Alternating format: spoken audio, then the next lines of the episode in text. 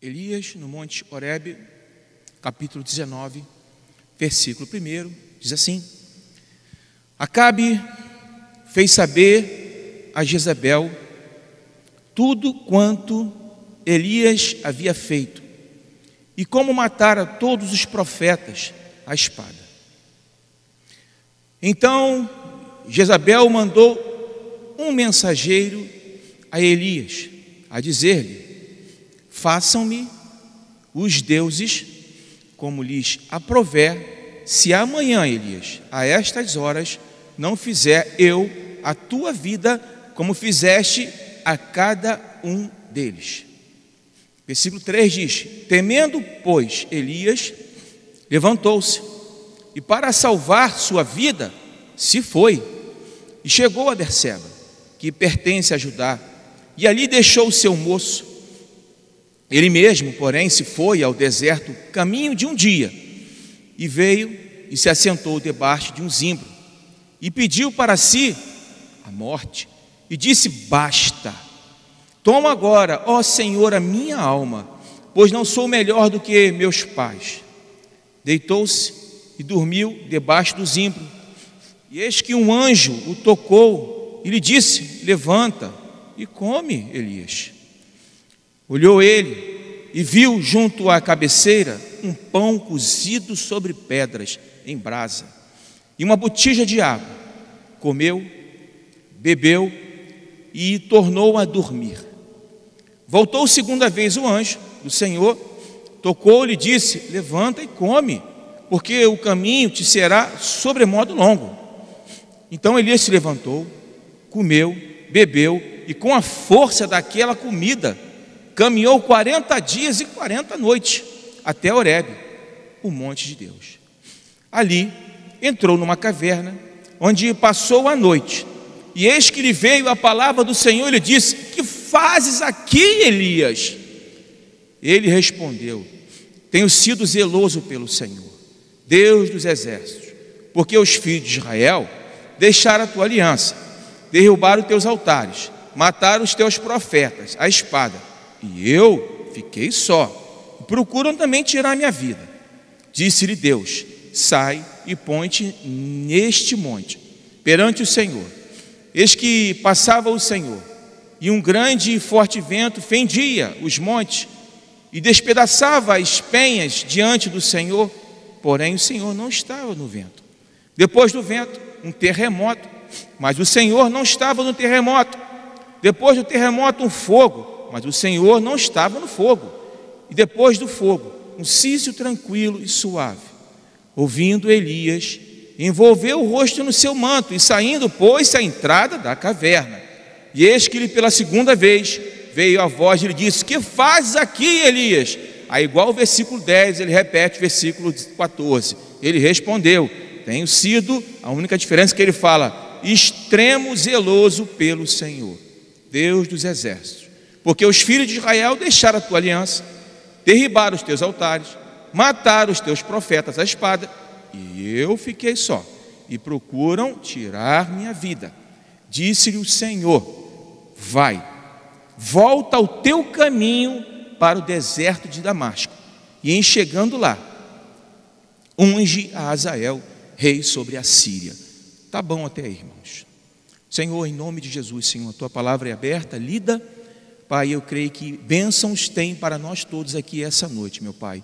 Bênção tem para todos aqueles que estão me vendo, me ouvindo nesse momento na sua casa. Que a palavra do Senhor fale conosco. Que a palavra do Senhor fale com cada um que está agora nos vendo e nos ouvindo, Pai. Em nome de Jesus, Senhor. Amém, Senhor. Por gentileza, tome o seu lugar, por favor. Irmãos, eu dei um título a essa mensagem dizendo assim: O Senhor te diz, volta ao teu caminho o Senhor te diz: volta ao teu caminho. Irmãos, antes de eu começar aqui, explanar aqui a mensagem, falar sobre a mensagem, rapidamente eu queria é, comentar com vocês, lembrar vocês, você está em casa também, aquele irmão, aquela irmã que às vezes não conhece a palavra de Deus ainda, está nos vendo pela primeira vez, talvez não conheça essa passagem, eu queria apenas é, é, resumir o capítulo 18 nesse momento para informar, para dizer o por que Jezabel queria matar Elias? Qual o motivo levou a Jezabel a Acabe informar ela para que qual ela queria matar Elias?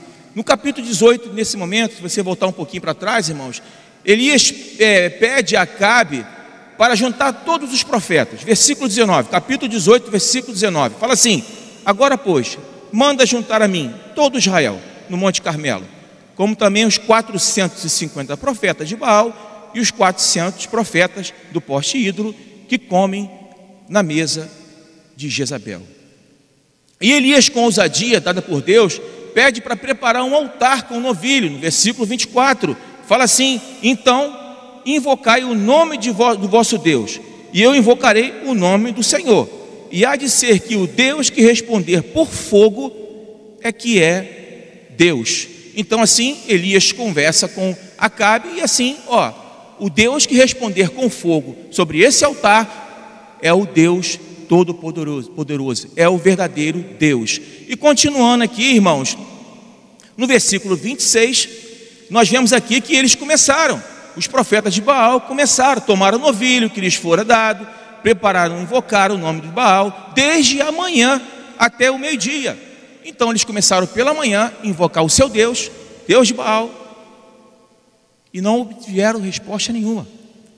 Clamaram, clamaram e não tiveram resposta nenhuma.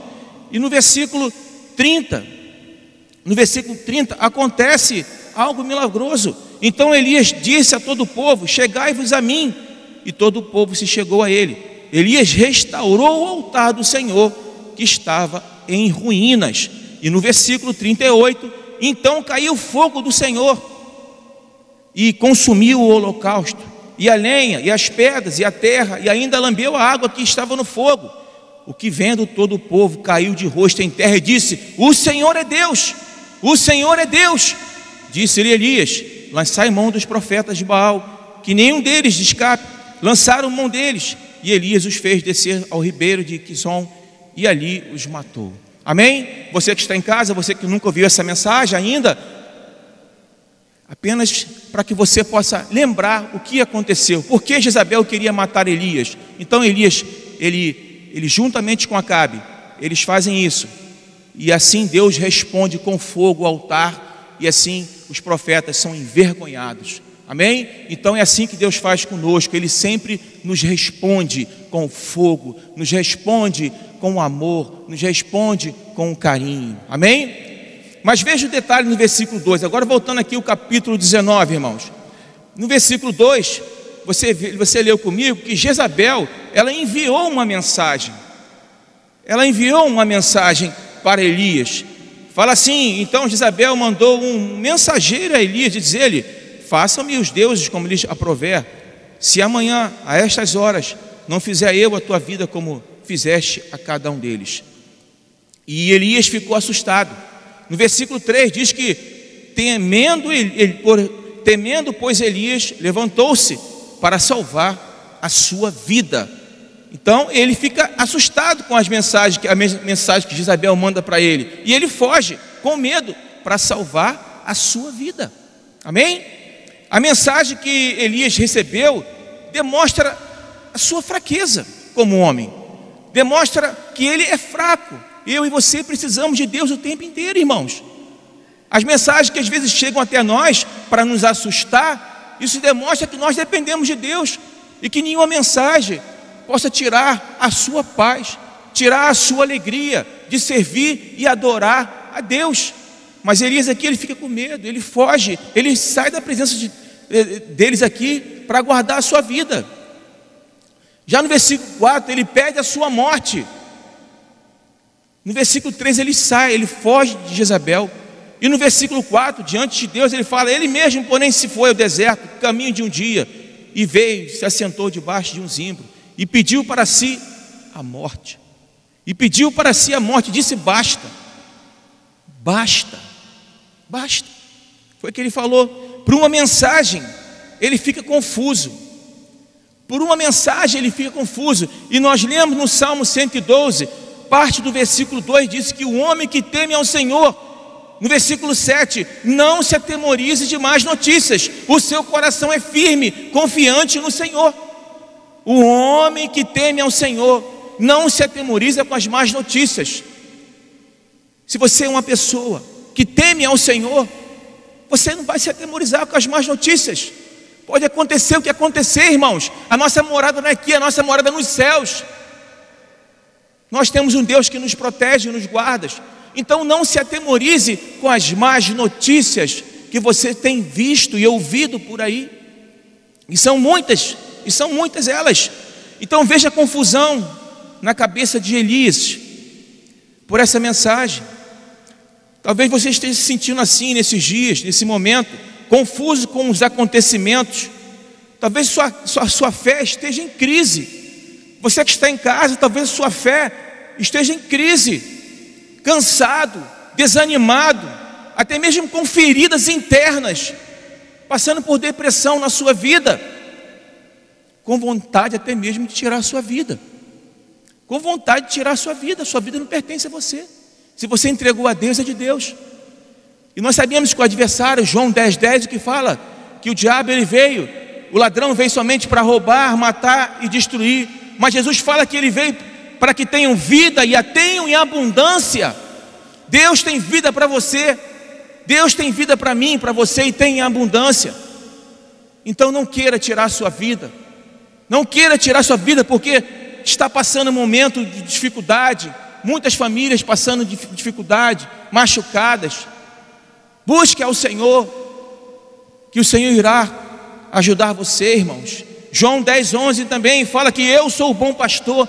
Jesus fala que Ele é o bom pastor e o bom pastor dá a vida pelas ovelhas. Ele deu a sua vida por mim e por você. Se Ele deu a vida por mim e por você, Ele é o nosso pastor e Ele sabe conduzir as suas ovelhas. Ele sabe conduzir as suas ovelhas em pastos verdejantes e Ele refrigera a nossa alma. Amém? Glória a Deus. Então não diga no seu coração que acabaram os meus sonhos. Acabaram os meus sonhos. Deus, como eu tenho visto por aí, Deus, deleta o ano de 2020. Eu não quero mais nem saber como é que vai ser 2020. Já está pensando no ano de 2021, porque esse ano para mim acabou. Que isso, irmãos? Três meses, 90 dias. Aconteceu, esse, esse, essa, essa situação está acontecendo ainda. Será que é motivo de você pegar o seu sonho, colocar na gaveta e fechar? Não faça isso, irmãos. Eu, eu ao, ao, preparar essa mensagem, eu estava na minha janela, estava vendo uma obra assim próxima à minha casa, e o moço estava fazendo o telhado muito bem, o telhado certinho, direitinho, mas eu percebi que no meio do telhado começou a ficar torto, e no final ficou muito torto, ficou muito feio. Eu não sei como é que ele fez para arrumar. Irmãos, talvez seja assim a sua vida. Em janeiro você começou muito bem. Em 31 de dezembro você trouxe os seus projetos, os seus sonhos, colocou aqui à frente, os pastores oraram. Aí quando chegou em março, começou: "Ah, meu sonho. Ai, aquilo que eu estava pensando para março, para abril, aquela viagem que eu tinha, aquela situação que eu tinha que resolver, o meu casamento que eu ia casar em março, em abril, e não aconteceu. Ah, eu ia negociar, comprar um imóvel. Ah, meu imóvel fechou. Irmãos, não coloque os seus sonhos na gaveta. Não delete isso, porque Deus ele amanhã ele pode fazer grandes coisas na minha vida e na sua vida. Você que está em casa me ouvindo, Deus pode fazer grandes coisas na sua vida. Mas não delete os seus sonhos, não jogue fora. Começou bem o ano, irmãos, cheio de sonhos, cheio de projetos, e de repente acontece isso. De repente acontece isso. Então o inimigo das nossas almas deseja que permanecemos assim, isolados. Elias se isolou. E Elias tomou uma decisão errada de se isolar. Que você não se isole, nem, veja bem, não estou falando para você sair na rua, andar por aí, não é isso. Se você tem que fazer alguma coisa, se você tem que fazer, comprar algo, pagar algo, claro que você vai se preparar com a sua máscara, com o seu álcool, não é isso? você vai ter os seus cuidados, mas não se isolar da palavra de Deus, não se isolar da oração, da busca ao Senhor. Não se isole, irmãos, não se isole, continue buscando a Ele. Muitas pessoas estão dando um basta, como aqui Elias falou no versículo 4, ele disse: basta, basta, eu não aguento mais o meu casamento, basta, eu não aguento mais ficar em casa ensinando os meus filhos a estudarem. ensinando os meus filhos lá na escola. Basta. Os meus filhos estão, me atrapalhando o tempo inteiro em casa. Não fale isso, irmãos. Fique, fique bem nesses momentos que você está em casa. Faça aquela limpeza que você estava muito tempo querendo fazer e você não faz. Não sei se você fez, lá em casa eu fiz. Né? Minha esposa está ali, né? tiramos aquela geladeira assim do, da parede. Meu Deus, não sei que era tanta sujeira aquela. Não, não fizemos nada. Ela está rindo ali de mim, depois ela me pegar. Então limpamos, limpamos muitas coisas em casa que tínhamos que limpar. Então esse período foi um período legal. Os 30 dias foi, foi bom, ficou, ficamos unidos. Oramos mais, lemos mais. Então não digam, oh, basta, acabou a minha vida. Não, Senhor, aconteceu isso, mas a minha vida irá continuar. Não se isole, você que está em casa, não se isole. Tenha cuidado, tenha prudência, claro que sim, mas não se isole da palavra de Deus. Continue buscando Ele, porque Ele vai responder você na sua casa. Amém? E talvez você esteja assim, perguntando: aonde está Deus nessa situação? Aonde está Deus nessa situação? É, tudo parece estar fechado, portas fechadas para o trabalho, dinheiro terminando, contas chegando para pagar, mas eu digo para você nesse momento, eu digo para você nesse momento, você também que está em casa, eu digo para você, tudo pode estar fechado, mas o céu está aberto para você. O céu está aberto para você. Não olhe horizontalmente. Tem muitas pessoas orando, olhando horizontalmente, olhando o problema. Olhe verticalmente, olhe para os céus e veja Deus. Ele está nos céus. Ele está nos céus prontamente para nos ouvir. Tudo pode estar fechado para você aqui na terra, mas o céu está aberto. Ele está ouvindo você. Ele pode responder você. Ele pode abrir portas. Ele pode fazer milagres. Eu lembro que eu estava aqui, uma irmã veio entregar o seu dízimo entregou seu dízimo, orei por ela, falou, irmão, será que você poderia orar pelo meu carro? Isso ficou logo no, no comecinho.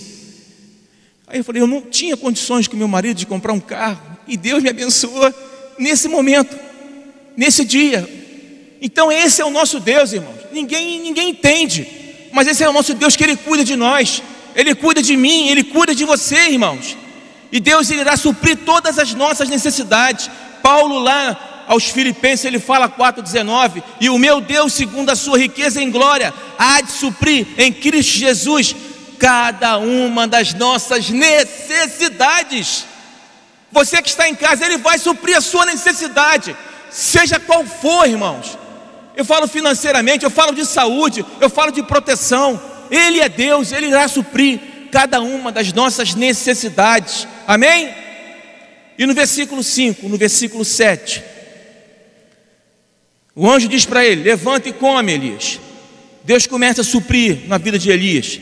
Deus supre também na sua vida, irmão. Diga isso ao seu irmão. Deus supre na sua vida, irmãos. Deus supre na sua vida. Você que está em casa, Deus supre na sua vida, irmãos. Com Deus tem pão quente e água fresca. Com Deus tem pão quente e água fresca. Como Deus fez aqui com Elias, Deus faz comigo, com você. Com Deus, quem anda com Deus tem pãozinho quente e tem água fresca, irmãos. Amém? Deus diz a, ele: O caminho é longo, Elias. O caminho é longo, Elias. Existem pessoas, irmãos. Existem pessoas, Elias, que dependem de você. Existem pessoas, Elias, que dependem de você. Quando nós lemos aqui no versículo 15, diz: Ó oh, Elias, vai para o deserto, volta ao teu caminho para o deserto de Damasco. E em chegando lá, unge Azael, rei sobre a Síria.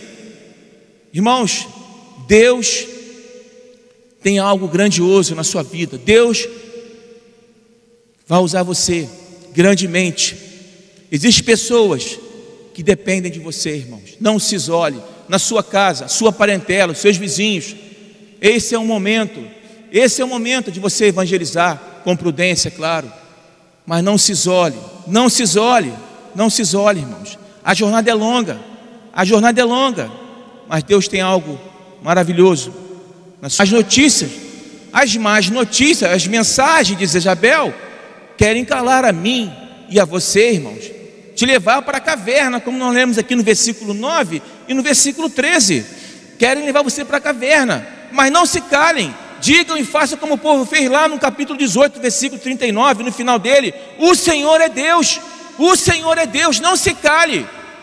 Não se cale, como o povo ali reconheceu quando o fogo desceu, quando o holocausto foi queimado, eles reconheceram que o Senhor é Deus. O Senhor é Deus da sua vida, irmãos. Às vezes esquecemos o que Deus faz por nós e fez por nós e irá fazer por nós.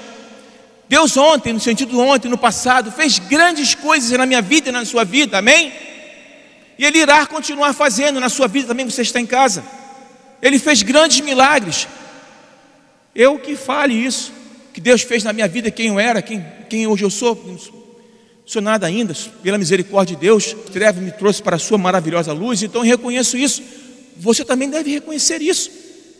Ah, onde está Deus nessa situação? Onde está Deus? Ele está com você. Ele está com você em casa, Deus está contigo. Não se esqueça o que ele fez ontem, ele irá continuar fazendo hoje e amanhã pela sua misericórdia. E o povo reconheceu aqui, quando o holocausto foi queimado: o Senhor é Deus, o Senhor é Deus, amém? Eles viram o milagre, esse povo viu o milagre, e eu e você também somos o milagre, eu e você também estamos vendo os milagres de Deus na minha vida e na sua vida, amém? Deus pergunta a Elias, irmão, no versículo 9, no versículo 13 também. Deus pergunta a ele: O que você está fazendo aqui, Elias? O que você está fazendo aqui, Elias? E eu pergunto a você que está aqui e também a você que está em casa: O que você está fazendo aí longe de Deus? O que você está fazendo aí longe de Deus na caverna? O que você está fazendo? Você precisa aparecer, irmãos, veja bem, aparecer no sentido é de você buscar mais, ler, orar, jejuar, nesse momento que você está em casa. Não se isole, não se isole, irmãos. O que você está fazendo aqui, Elias? Deus pergunta a ele. Amém? E Deus pergunta algo também. O que você está fazendo? Aí longe de Deus, na caverna. Um homem sem Jesus um homem sem Jesus, sem Deus, é um homem sem direção. Um homem sem Jesus, um homem sem Deus, é um homem sem direção.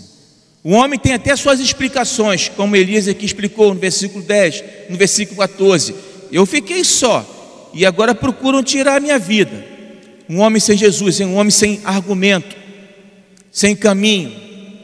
Pode até ter algum zelo com a palavra de Deus, pode até se empenhar, aplicar na leitura, conhecer a Bíblia, mas se você não tiver Cristo no seu coração, você que está em casa me ouvindo e vendo, se você não tiver empenhado em buscá-lo, em louvá-lo, em glorificá-lo, desculpe, você fica o seu caminho, seu caminho fica um caminho diferente, irmãos. Como o título que eu dei a essa mensagem, o Senhor te diz: volta ao teu caminho volta ao teu caminho. Então, um homem sem Jesus é um homem sem direção. Um homem sem Jesus é um homem sem direção. E Deus põe Elias de volta ao trabalho.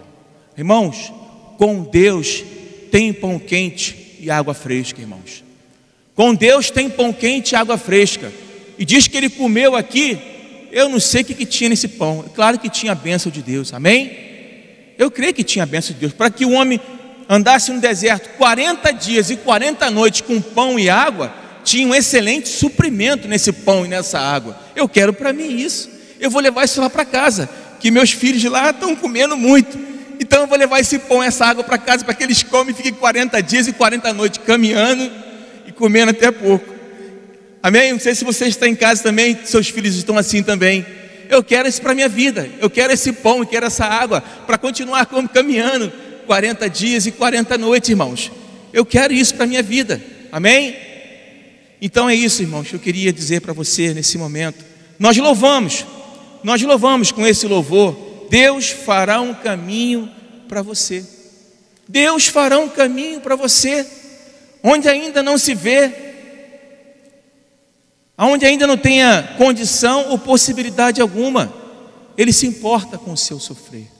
Amém? Eu queria nesse momento louvar ao Senhor com esse também, para terminarmos com essa com esse louvor, irmãos. Eu queria nesse momento louvar o Senhor mais uma vez com essa canção. Deus fará um caminho para nós